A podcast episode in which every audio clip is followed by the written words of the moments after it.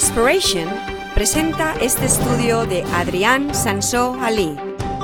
Esperamos que le inspire, que le ilumine y que le motive en la búsqueda de la verdad.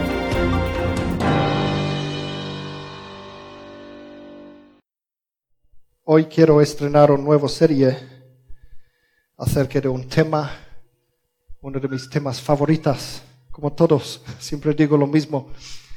Es un tema muy, muy, muy práctico y además es un tema que, que es para mí también. Yo mismo quiero, quiero aprender acerca de esto y quiero escucharlo, entonces estaré escuchando a mí mismo para ver qué, qué es lo que tengo que enseñar acerca de esto.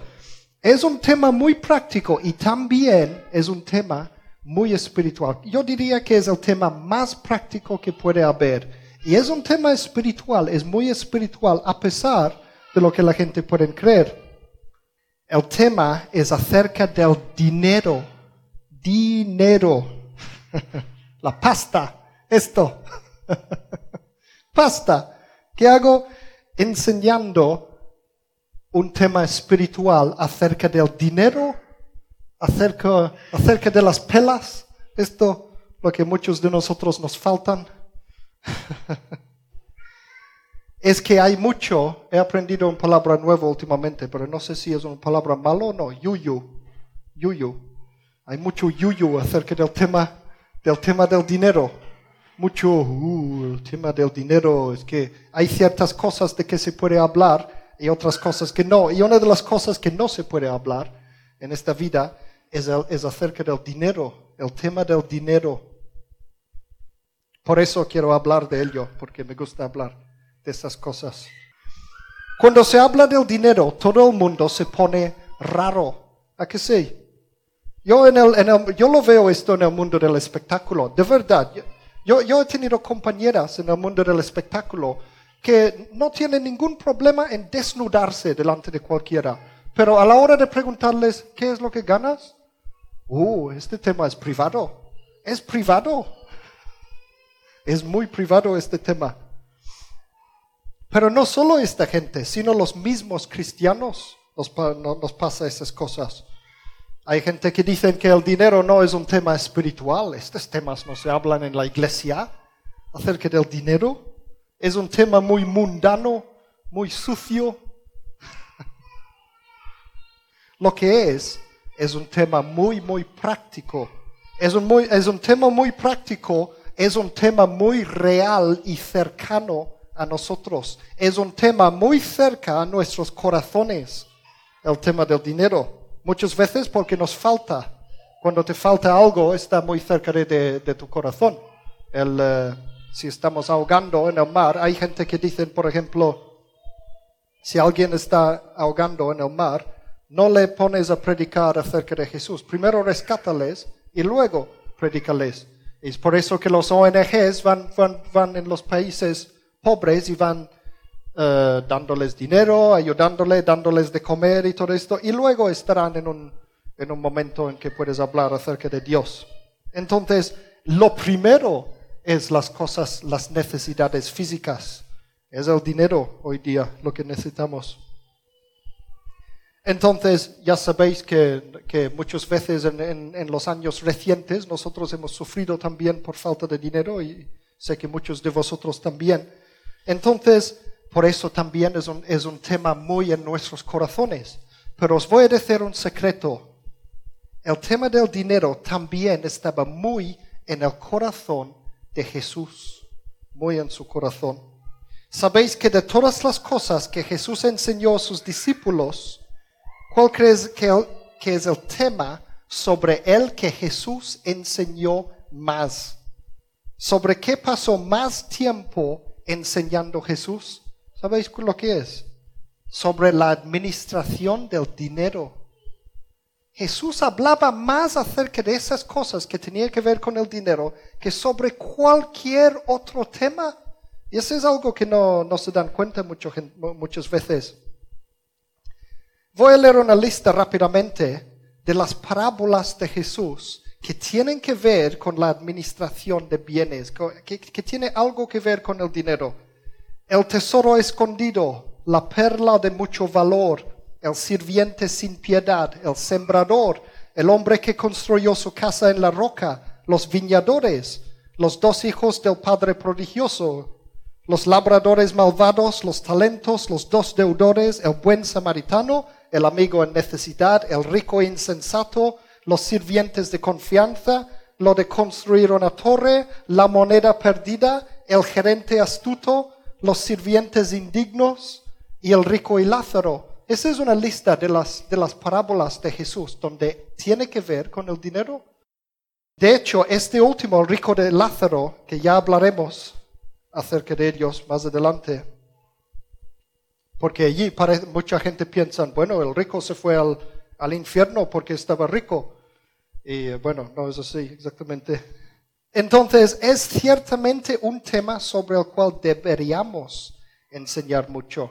Si Jesús enseñaba mucho acerca del dinero, entonces ya es hora de que yo también voy a enseñar acerca de este tema.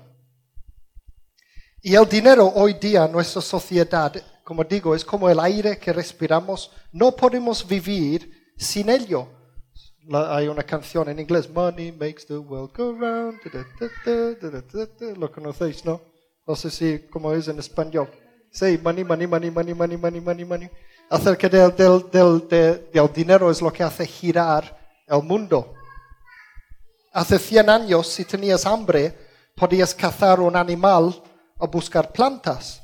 Pero hoy no, sin dinero no se puede comer, no se puede beber, no hay ropa, no hay techo encima para dormir, no tendrás cama para dormir si no hay dinero.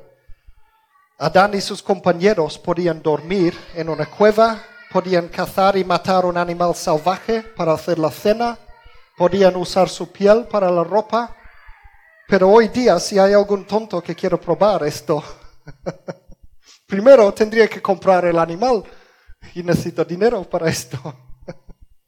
No se puede hacer nada sin dinero. En algunos países incluso no puedes ir al baño sin dinero, que hay alguien sentado allí fuera con el papel de, de y tienes que darle unas monedas para que te den un cuadradito de, papel para ir al baño.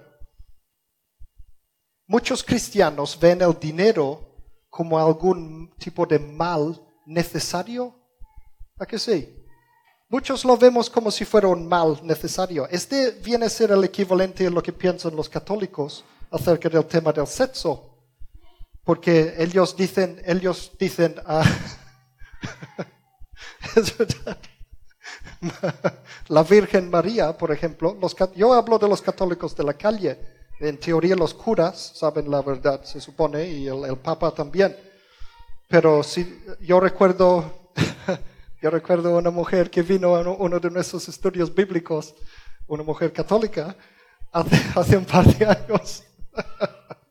y le enseñamos en la Biblia que, que María, después de tener a Jesús, luego tuvo más hijos. y está, está claramente en la Biblia. Santiago, que escribió el libro de Santiago, es el hermano físico de, de Jesús. Bueno, medio hermano, técnicamente hablando. Pero el caso es que después de tener Jesús, la Virgen María, ya no era virgen. y, muchos de los católicos, los, de la calle que no saben mucho de la Biblia, se alucinan con esto. Dicen, ¿qué dices? ¡Oh! Virgen María, la purísima. No, no es, no, no es la Ellos creen que es purísima por esta razón, porque, porque es virgen.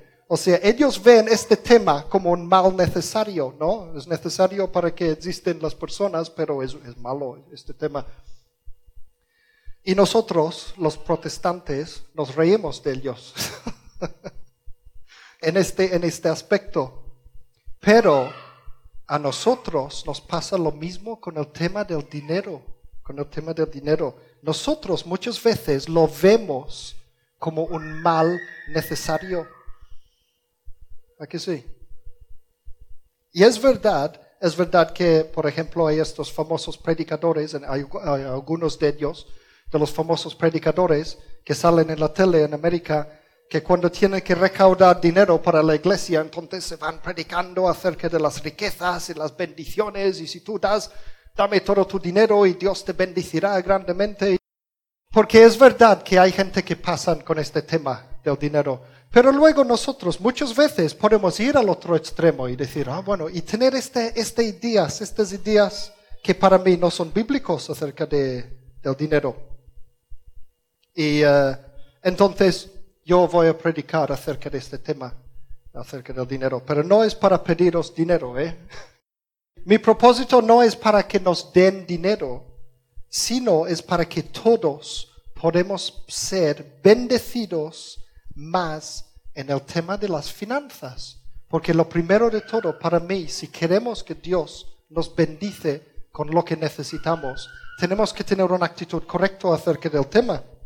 Y todo empieza con una educación correcta, con la educación correcta. ¿Cuál es tu actitud entonces acerca del dinero?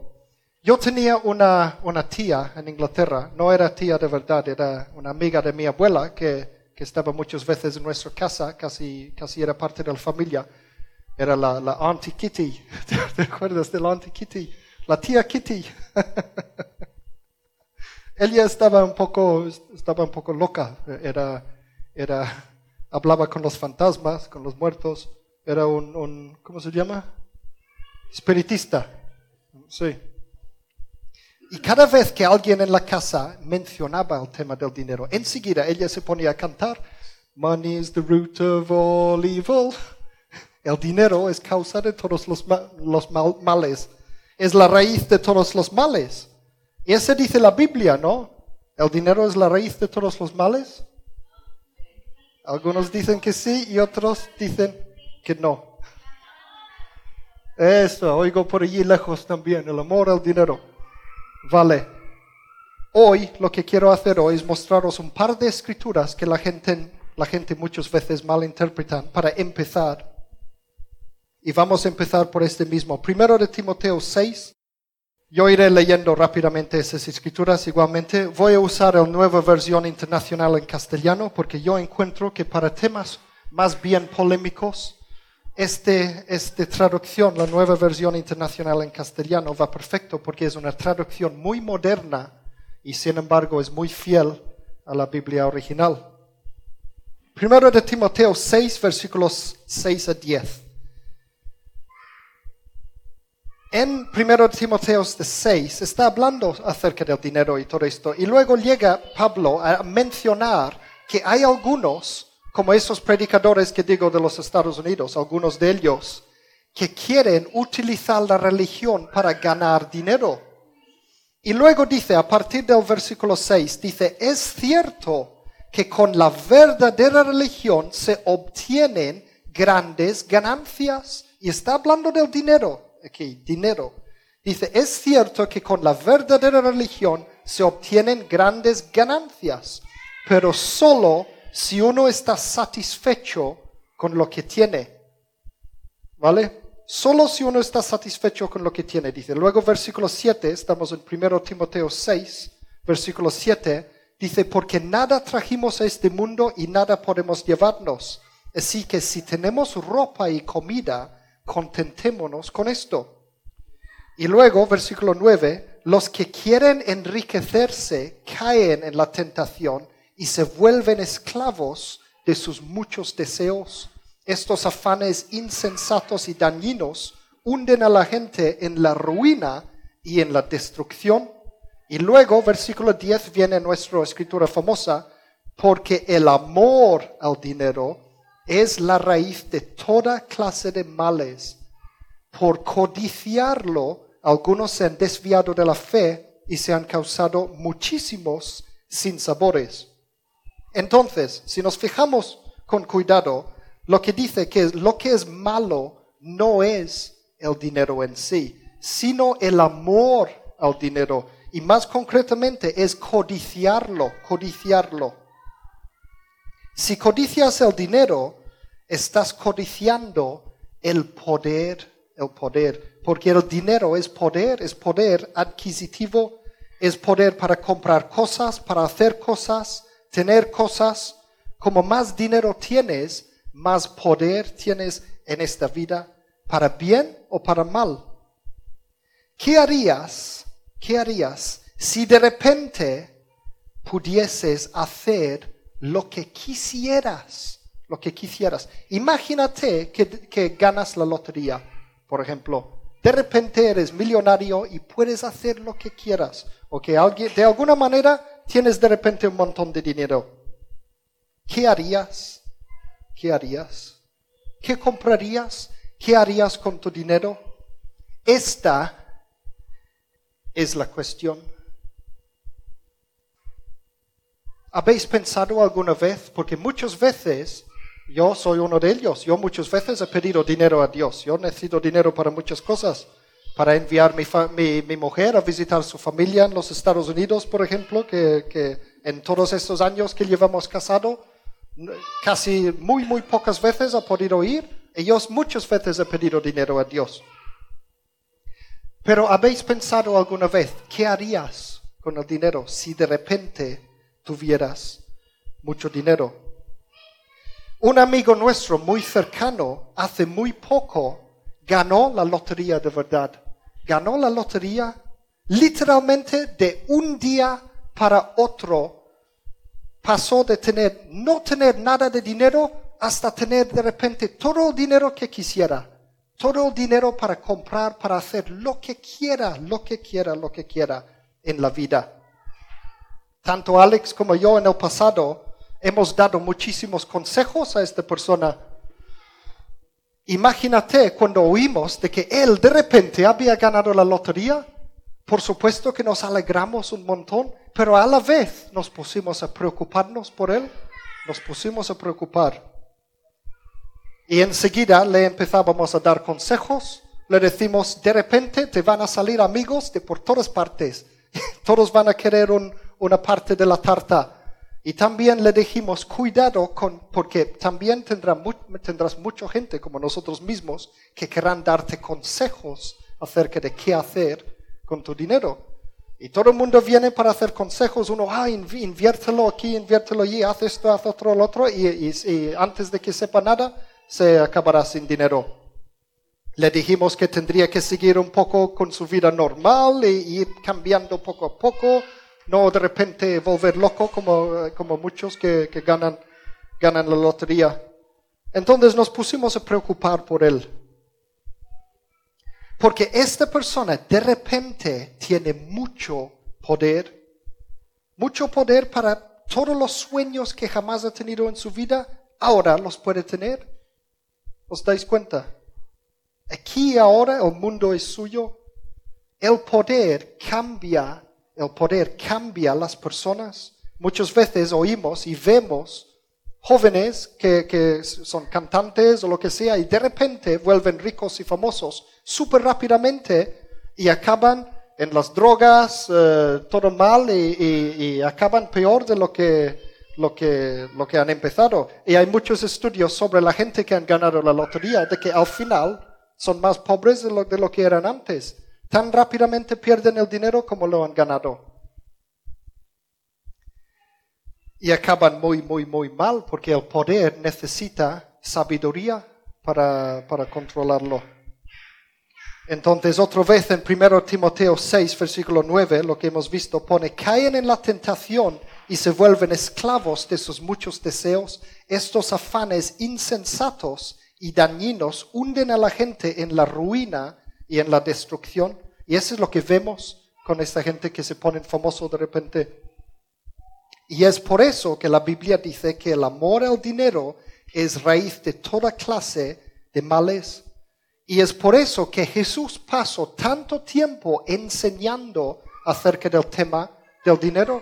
Y es algo que no podemos ignorar, no podemos estudiar la salvación y la fe y todas esas cosas, y ignorar este tema tan grande de que tanto tiempo hablaba Jesús.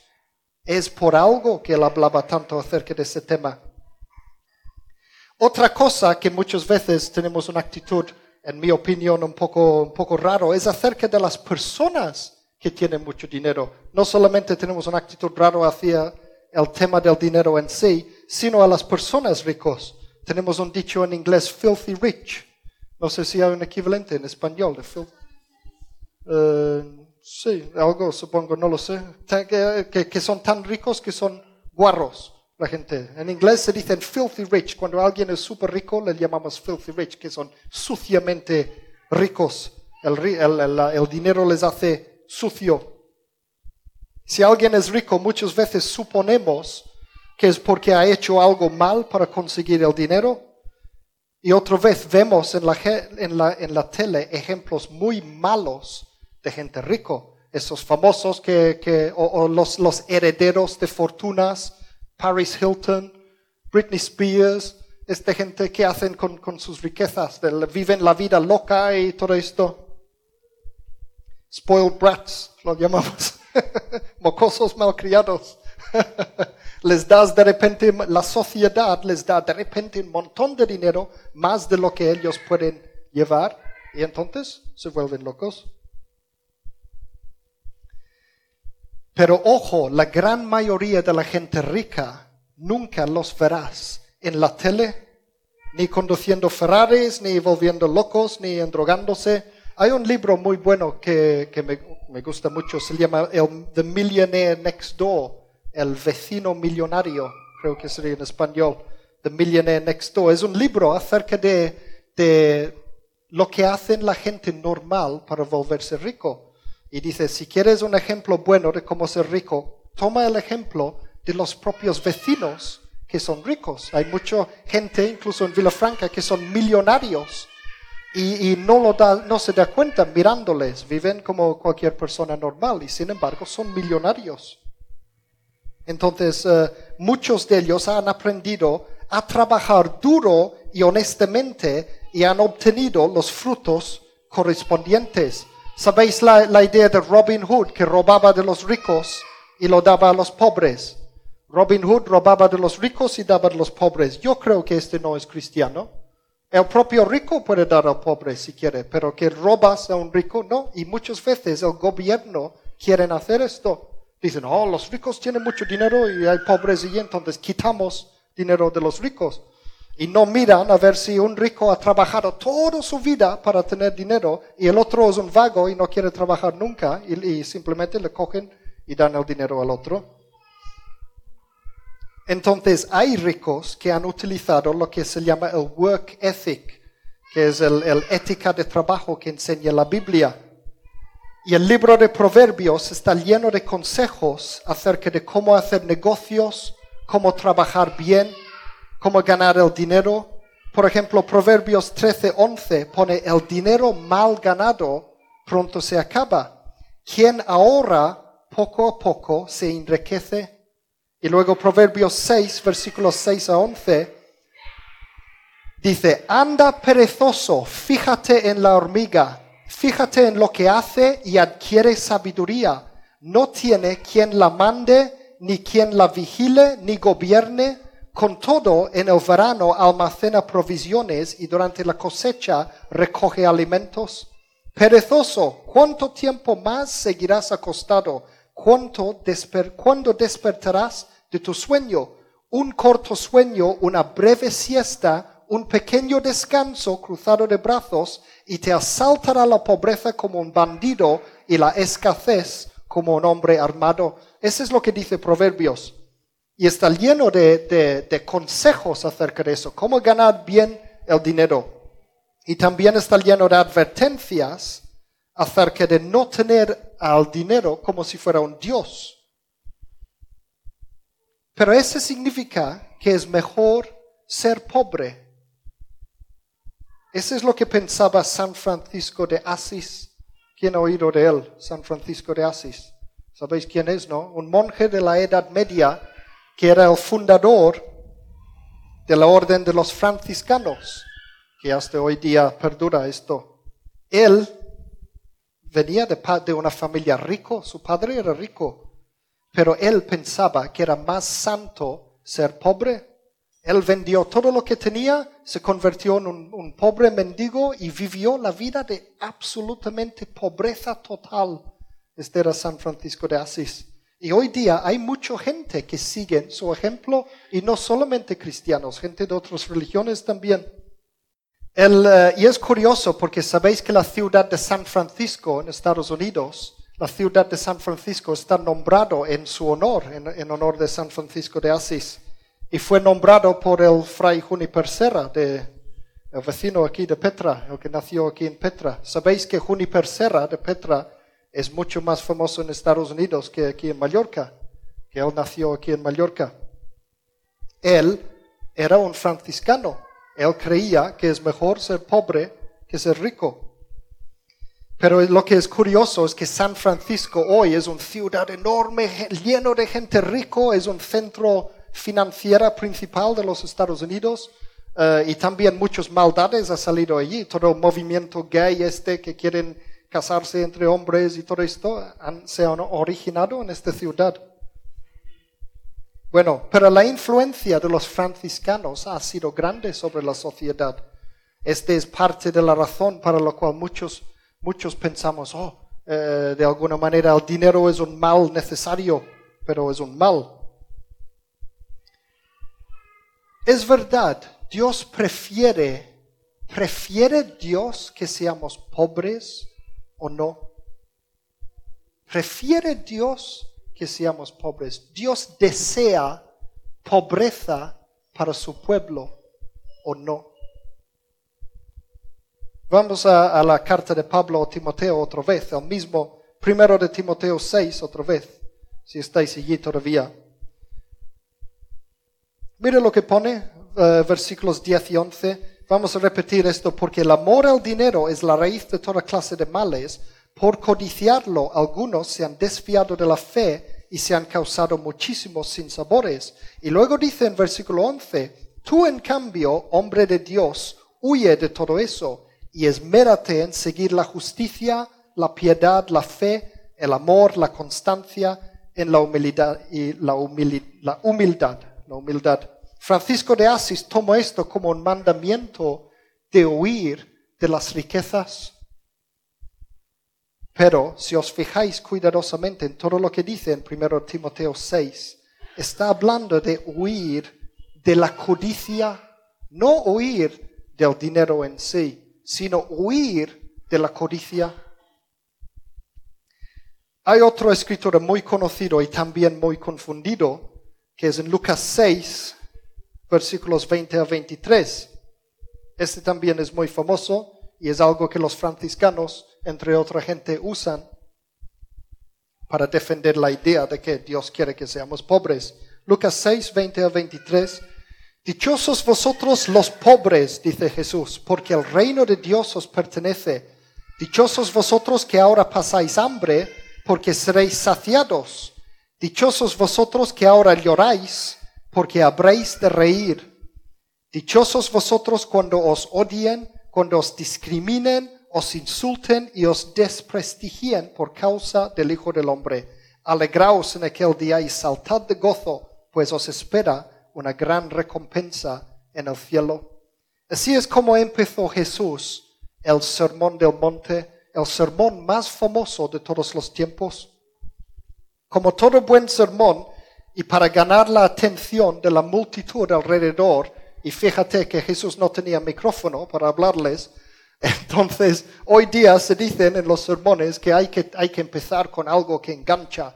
Entonces, eso es lo que hizo. Él, y él empezaba a decir, dichosos los, básicamente, los pobres, los miserables, los desgraciados y todo esto. Pero fijaos, es que él, él decía que son dichosos porque ya vendrán sus bendiciones. No, no decía es bendecido ser pobre. Él dijo dichoso pobre porque va a ser rico. ¿Entendéis? Los pobres son dichosos porque serán ricos. Y luego dijo al revés, Lucas 6, 24, 26. Pero hay de vosotros los ricos, dice Jesús en versículo 24. Hay de vosotros los ricos porque ya habéis recibido vuestro consuelo, dice. Hay de vosotros los que ahora estáis saciados, porque sabréis lo que es pasar hambre. Hay de vosotros los que ahora reís, porque sabréis lo que es derramar lágrimas. Venían los malos tiempos para los que estaban seguros en sí mismos, en lugar que depender de Dios. Es muy curioso que la escritura paralela a esto está en Mateo 5, en la misma escritura paralelo. Y esta escritura no dice nada acerca de ser pobre físicamente. Es muy curioso, fijaos, Mateo 5, versículo 3 a 6. Pone dichosos los pobres en espíritu, porque el reino de los cielos les pertenece. Dice, dichosos los que lloran, porque serán consolados. Dichosos los humildes, porque recibirán la tierra como herencia. Y luego dice, dichosos los que tienen hambre y sed de justicia, porque serán saciados. Es curioso esto para mí, muy curioso que allí Mateo no quería mencionar nada de, que, de que puede dar a entender que ser pobre es una bendición. Sabéis que en toda la Biblia, en toda la Biblia, ser rico es una bendición y ser pobre es una maldición. Si os acordáis de solo un concepto hoy, de todo lo que digo hoy, me gustaría que fuera esto, que, que, nos damos cuenta que en toda la Biblia ser rico es una bendición, tener dinero es una bendición, no tener dinero es una maldición. Sabéis que cuando Dios estableció el antiguo pacto con Israel, había una lista larga de bendiciones. Si ellos obedecían, Dios iba a darles un montón de bendiciones y había una lista todavía más larga acerca de maldiciones. Todo allí en Deuteronomio 28. Vamos a verlo. Deuteronomio 28, versículo 2 dice, si obedeces al Señor tu Dios, todas estas bendiciones vendrán sobre ti y te acompañarán siempre. Y luego viene una lista de lo que es considerado bendiciones en la Biblia. Y mira algunos de ellos. Versículo 5 pone, benditas serán tu canasta y tu mesa de amasar Versículo 8, el Señor bendecirá tus graneros y todo el trabajo de tus manos. ¿Qué significa esto en términos modernos? ¿Qué sería el equivalente moderno a un granero? ¿Para qué utilizaban los graneros? Para guardar allí lo que ellos necesitaban para sobrevivir en el futuro. Sí, hoy día sería el banco. Nuestro equivalente en el siglo XXI de los graneros que la gente antigua tenía es la, cuenta bancaria. Ahí es donde guardamos lo que necesitamos para sobrevivir en el futuro. Y Dios dice que el Señor bendecirá tus graneros. Y luego dice, y todo el trabajo de tus manos. ¿Qué significa cuando Dios bendice el trabajo de tus manos? ¿Qué es esto? Esto es éxito. Este es éxito físico, éxito financiero, éxito en términos terrenales, humanos. ¿A qué sé? Si Dios bendice la obra de tus manos, este es tener éxito. Entonces, básicamente está diciendo, Señor bendicirá tu banco, tu cuenta bancaria, y serás exitoso. Luego, versículo 11, el Señor te concederá abundancia de bienes, abundancia de bienes. Fíjate que si Dios no quiere que tengamos abundancia de bienes, ¿por qué nos lo da como recompensa entonces si es algo malo? ¿Lo veis? No es bueno, no es malo, digo, tener abundancia de bienes. Pone luego, multiplicará tus hijos, tu ganado y tus cosechas, que en aquellos tiempos significa, serás rico, multiplicará. Hoy día tendrás casas, coches, muebles, un eh, montón de cosas. Antiguamente era ganado, tus cosechas, tus hijos. Hoy día los hijos nos cuestan dinero, pero en los antiguos tiempos era al revés. Los, los hijos ayudaban a ganar dinero para la familia. Versículo 12, el Señor abrirá los cielos, su generoso tesoro, para derramar a su debido tiempo la lluvia sobre la tierra y para bendecir todo el trabajo de tus manos. Tú les prestarás a muchas naciones, pero no tomarás prestado de nadie.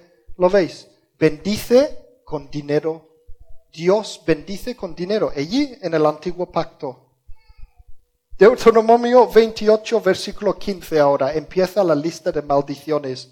Dice, pero debes saber que si no obedeces al Señor tu Dios, ni cumples fielmente todos sus mandamientos y preceptos, vendrán sobre ti y te alcanzarán todas esas maldiciones y a partir de allí viene una larga lista de lo que la Biblia llama cosas malas, cosas malas. Fíjate algunas de esas cosas malas. Versículo 20. El Señor enviará contra ti maldición, confusión y fracaso en toda la obra de tus manos.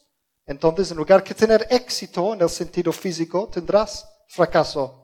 Y luego dice, hasta que en un abrir y cerrar de ojos quedes arruinado. Dios dice que este es malo. Es una maldición de Dios esto. Versículo 29, fracasarás en todo lo que hagas. Versículos 38 40, sembrarás en tus campos mucho, pero cosecharás poco, porque las langostas devorarán tus plantíos. Plantarás viñas y las cultivarás, pero no cosecharás las uvas ni beberás el vino, porque los gusanos se comerán tus vides. Tendrás olivares por todo tu territorio, pero no te ingirás por su aceite, porque se caerán las aceitunas. ¿Lo veis? Este es lo que es malo para Dios. Si no nos van bien las cosas físicamente, este es un señal de que es algo malo. Versículo 44. Ellos serán tus acreedores y tú serás su deudor. Ellos irán a la cabeza y tú quedarás rezagado. Versículo 48. Por eso sufrirás hambre y sed, desnudez y pobreza extrema. En el antiguo pacto, Dios castigaba con pobreza y Él bendecía con riquezas físicas, con dinero, con dinero. La pobreza es una maldición. ¿Quién era el hombre más rico en toda la historia? Al menos al menos de los, en los antiguos tiempos, el hombre más rico, Abraham era rico, pero no el más rico de todos. Salomón, sí. Salomón era el hombre más rico de los tiempos antiguos. De hecho, hay gente que piensa que Salomón quizás era el hombre más rico que jamás ha vivido sobre la faz de la tierra. Que ni Bill Gates ni nadie tenía nada comparado con Salomón.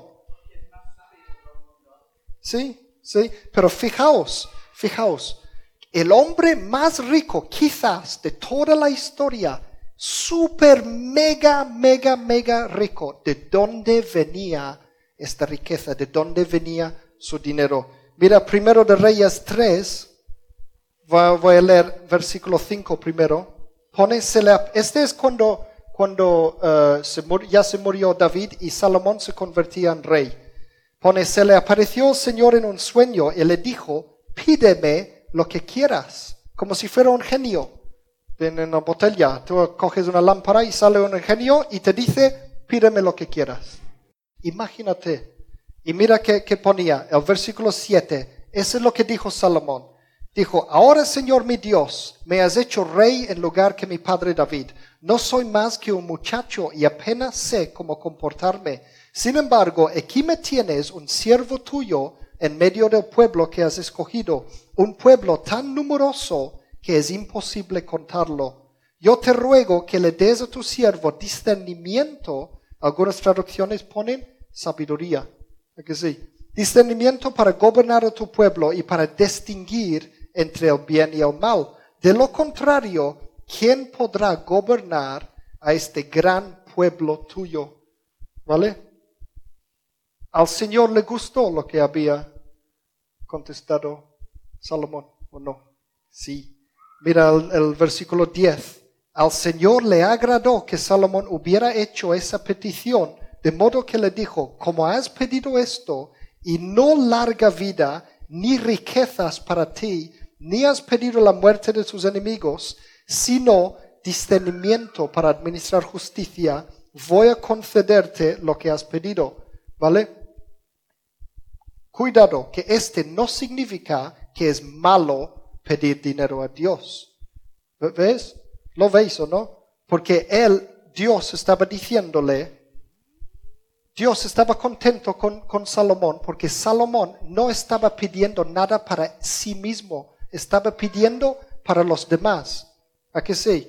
Él estaba pidiendo sabiduría para gobernar al pueblo, no quería nada para él personalmente ni vida larga, ni dinero, ni nada de esto. Pero Dios estaba tan contento con esa respuesta que, mira lo que pone, te daré un corazón sabio y prudente como nadie antes de ti lo ha tenido, ni lo tendrá después. Además, aunque no me lo has pedido, te daré tantas riquezas y esplendor que en toda tu vida ningún rey podrá compararse contigo. Era Dios que le dio todas esas riquezas a Salomón.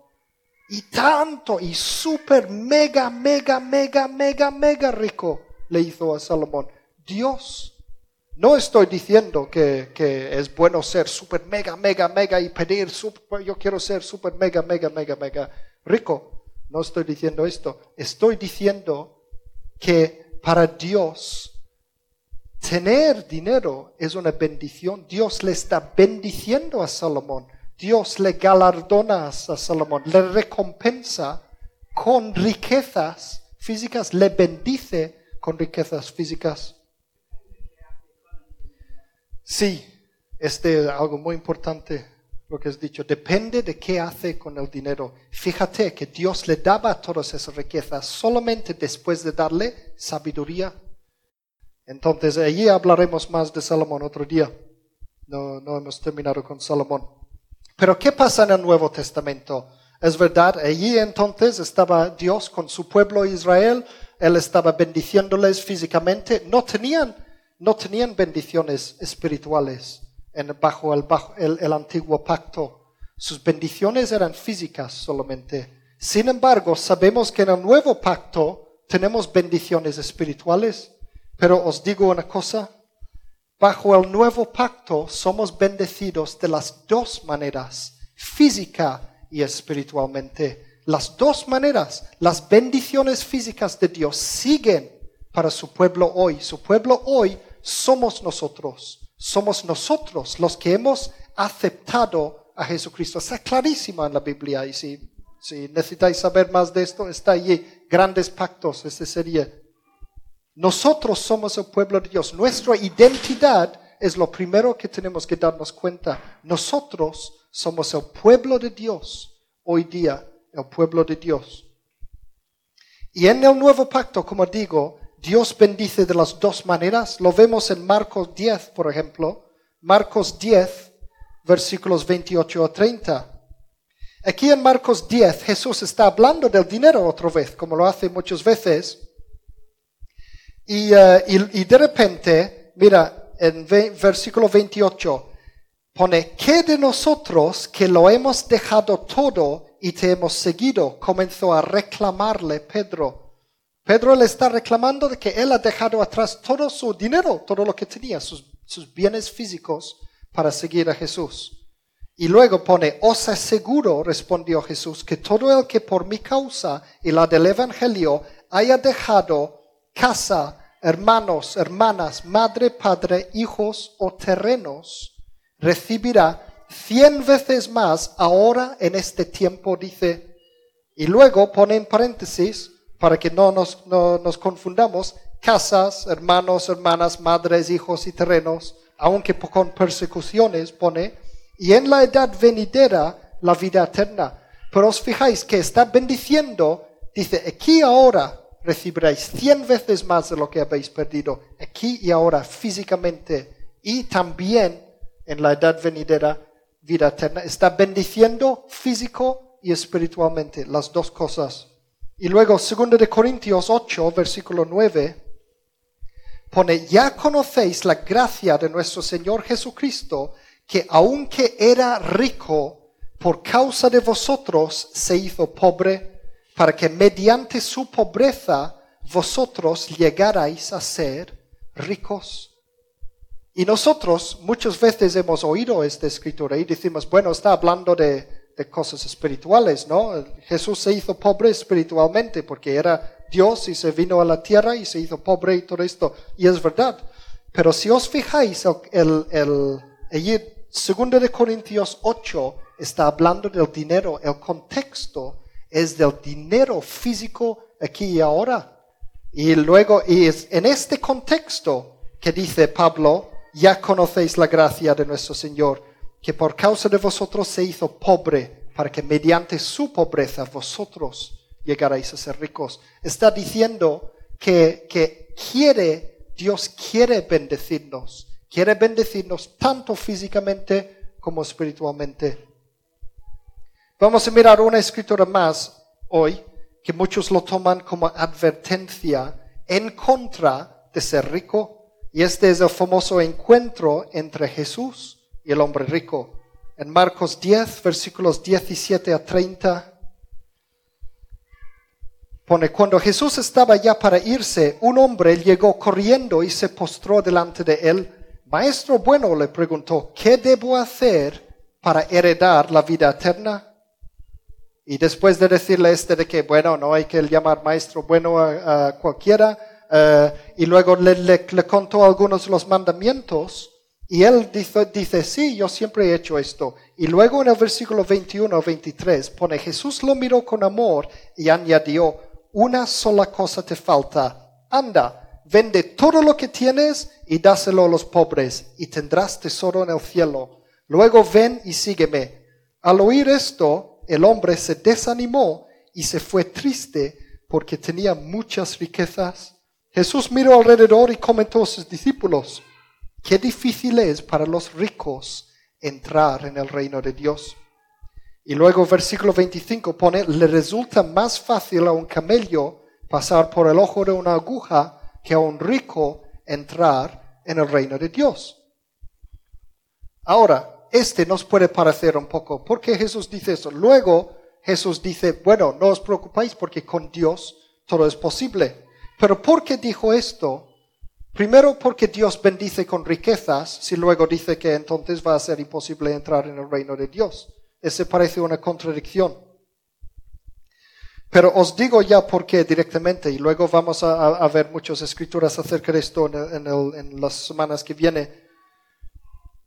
Él mandó a este hombre vender todo lo que tenía porque este hombre había sido rico toda su vida y él estaba dependiendo de las riquezas en lugar que depender de Dios. Él tenía a su dinero en el lugar donde tiene que ocupar Dios. Y la Biblia dice muy claramente, Dios tiene que ser primero. Todo lo demás es nada. Dios primero. Es por eso que él lo dijo esto a este hombre y no a nadie más, a ningún otro discípulo ni dijo nada parecido. Hay casos de él hablar de cosas similares. Hay un hombre que se arrepintió, arrepintió, arrepintió. Un otro rico que se arrepintió y dijo, yo voy a, devolver a la gente el doble o cuatro veces, creo, de lo, sí, de lo que, de lo que he robado de ellos y, y todo esto. Pero no dijo, voy a vender todo, mi, todo lo que tengo. ¿Entendéis? Y Jesús estaba muy feliz con él. Por no, dijo, ah, te falta el resto, pero vende el resto. ¿Entendéis? Hay muchos casos que, que vamos, a, vamos a ver más adelante. Pero básicamente es porque él dependía de sus riquezas. Él tenía una mala actitud acerca de sus riquezas los tenía en el lugar de Dios. Entonces Jesús dice, fuera. Y muchas veces nosotros leemos esto y dicen, mire el tonto rico ese que no quería obedecer a Jesús. Pero ¿qué pasa? ¿Qué pasaría si Jesús te preguntara lo mismo a ti? Una cosa, por un lado, tenemos que meditar en qué haríamos si de repente ganásemos la lotería o algo parecido, de repente tenemos un montón de dinero, si Dios nos diera todo el dinero que dio a Salomón, ¿qué haríamos con este dinero? Y porque es muy importante lo que Bárbara dijo, todo depende de, qué hacemos con el dinero. Pero por otro lado, tenemos que pensar, ¿qué pasaría si Jesús viene a ti y dice, tira todo tu dinero? ¿Lo podríamos hacer? ¿Todo lo que tienes? ¿Todo, todo, todo lo que tienes?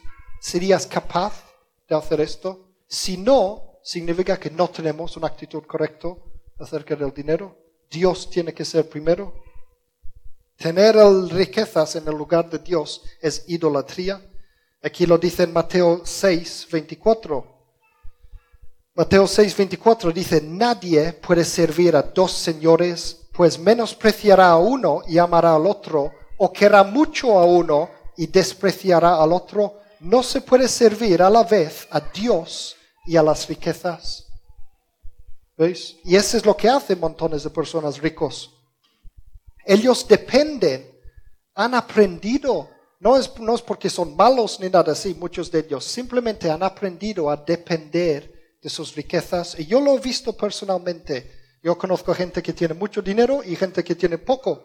En los que, si tienes dinero y tienes un problema, en este mundo puedes tirar dinero al problema y se va.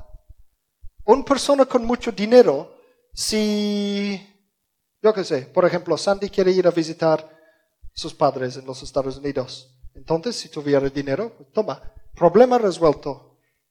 ¿Lo veis? Se me rompe el coche. Toma dinero y arréglalo o compra otro. No hay problema.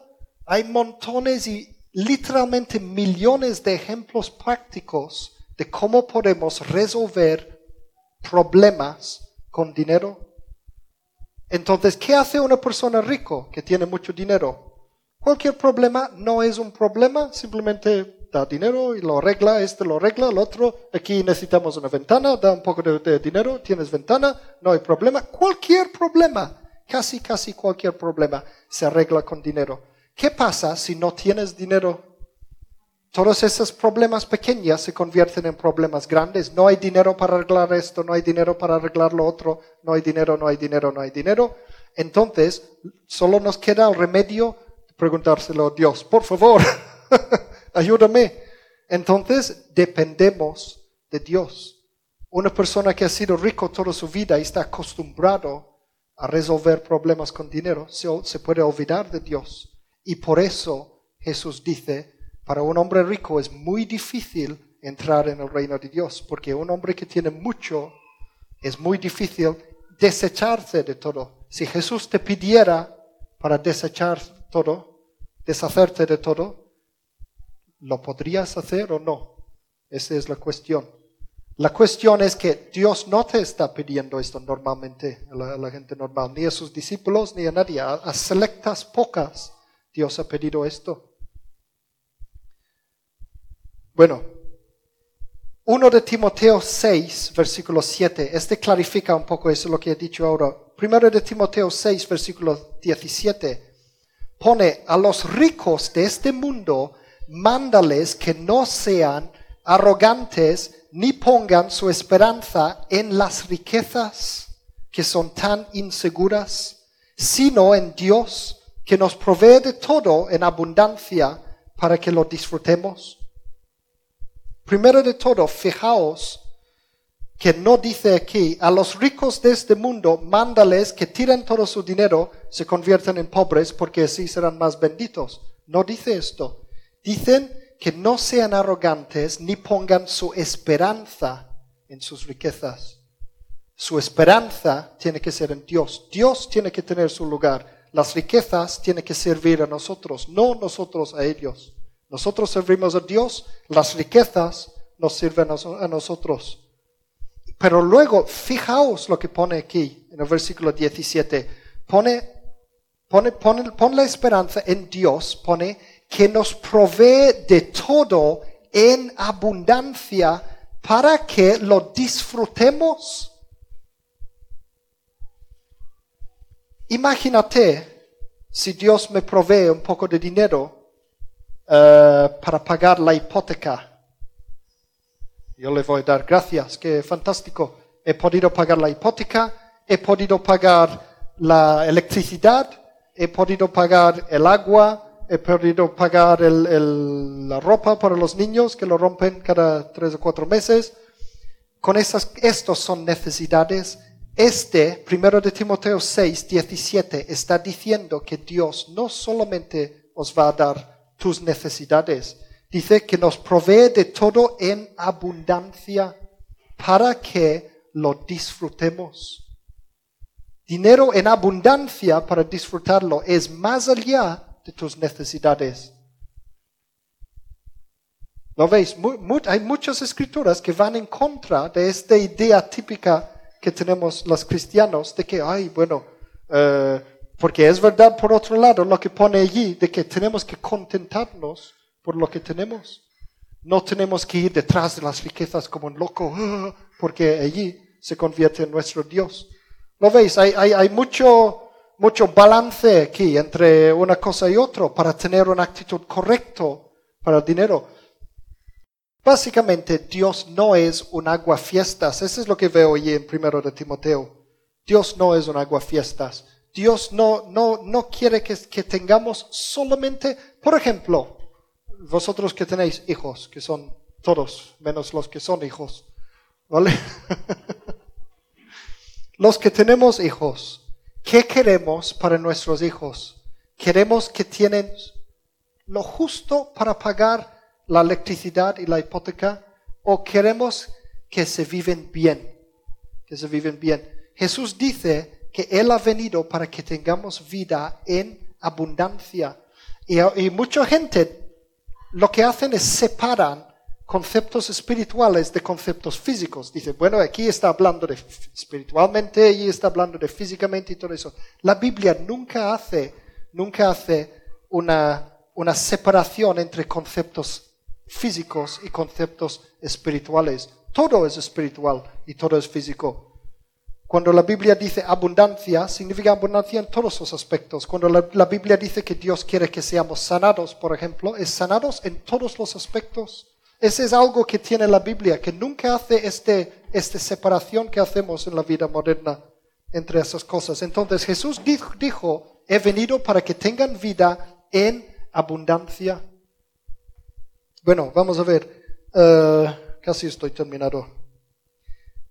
Básicamente lo que estoy uh, intentando quedar claro hoy es que el dinero en sí, lo que es el el mero hecho de una persona tener dinero, no es malo. El dinero es poder, poder para hacer bien y poder para hacer mal. Si tú tienes poco poder, Puedes usar este poco poder para hacer bien o mal. Si tienes mucho poder, puedes hacer mucho bien o mucho mal. Lo que vemos en la Biblia entonces básicamente es que Dios bendice, no, no bendice con pobreza, bendice con riqueza, no maldice con riqueza, sino maldice con pobreza. Bendición, riqueza, maldición, pobreza. La Biblia ve el tener, tener o no tener, el tener es considerado una bendición en la Biblia. El no tener es considerado una maldición. Siempre, siempre, siempre son estas cosas. Luego lo que tenemos que tener nosotros es la actitud correcta hacia el dinero y sobre todo el mucho, mucho, mucho que, vendrá más adelante, instrucciones acerca de qué hacer con el dinero, qué hacer con el dinero. Entonces, eh, ya está, solo quiero terminar hoy con una cosa una promesa en Mateo 6, versículos 25 a 33, que es uno de mis escrituras favoritos. Yo que soy una persona que me preocupo mucho por las cosas y por eso no tengo pelo. Mateo 6, versículos 25 a 33. Aquí Jesús dice, no os preocupéis por vuestra vida, qué comeréis o beberéis, ni por vuestro cuerpo, cómo os vestiréis. ¿No tiene la vida más valor que la comida y el cuerpo más que la ropa? Fijaos en las aves del cielo, no siembran, ni cosechan, ni almacenan en graneros, sin embargo el Padre Celestial las alimenta. ¿No valéis vosotros mucho más que ellas? ¿Quién de vosotros, por mucho que se preocupe, puede añadir una sola hora al curso de su vida? ¿Y por qué os preocupáis por el vestido? Observad cómo crecen los lirios del campo, no trabajan ni hilan. Sin embargo, os digo que ni siquiera Salomón, con todo su esplendor, se vestía como uno de ellos. Si así viste Dios a la hierba que hoy está en el campo y mañana es arrojado al horno, ¿no hará mucho más por vosotros, gente de poca fe? Así que no os preocupéis diciendo, ¿qué comeremos? ¿O qué beberemos? ¿O con qué nos vestiremos? Porque los paganos andan tras todas esas cosas y el Padre Celestial sabe que necesitáis de todo esto. Más bien dice, buscad primeramente el reino de Dios y su justicia y todas estas cosas os serán añadidos. Está otra vez hablando de bendición física. Tú pones a Dios primero y Dios te bendecirá físicamente para que puedas, como mínimo aquí, cubrir todas tus necesidades. ¿Lo veis? Esa es una promesa de la palabra de Dios. Y con esto quería terminar hoy. Pero el tema no, es, no está terminado esto. Por eso tengo que separarlos en parte 1, 2, 3 y todo esto. Y si alguien viene un día hoy y luego la próxima lo pierde y el otro viene y luego el próximo lo pierde, no va a tener el, tema porque habrá perdido muchas partes importantes. Ese es lo desgraciado de tener que separar eh, una enseñanza en partes, pero no me queda otro remedio. Pero la parte 2 vamos a hablar de para qué sirve el dinero según la Biblia, qué es lo que tenemos que hacer con nuestro dinero directamente. En la parte 3 vamos a hablar acerca de la ley, una ley espiritual, que es la ley de la generosidad de que nos enseña la Biblia. En parte 4 vamos a hablar de los diezmos y las ofrendas. ¿Qué dice para nosotros diezmos? Porque sabemos que en el antiguo pacto el diezmo era el diezmo. ¿Qué es para nosotros? ¿Cómo se aplica esto a nosotros? Y luego parte 5 ya veremos si hay o no. Ya está. Entonces, hay mucho. Solo he, solo he, tocado el, el, primer, ¿cómo se dice? Superficie. Solo rascado la superficie del tema. Es un tema muy grande y muy controvertido. Pero es necesario tener todas las piezas para saber qué es lo que la Biblia dice acerca del dinero. Así que gracias por escuchar.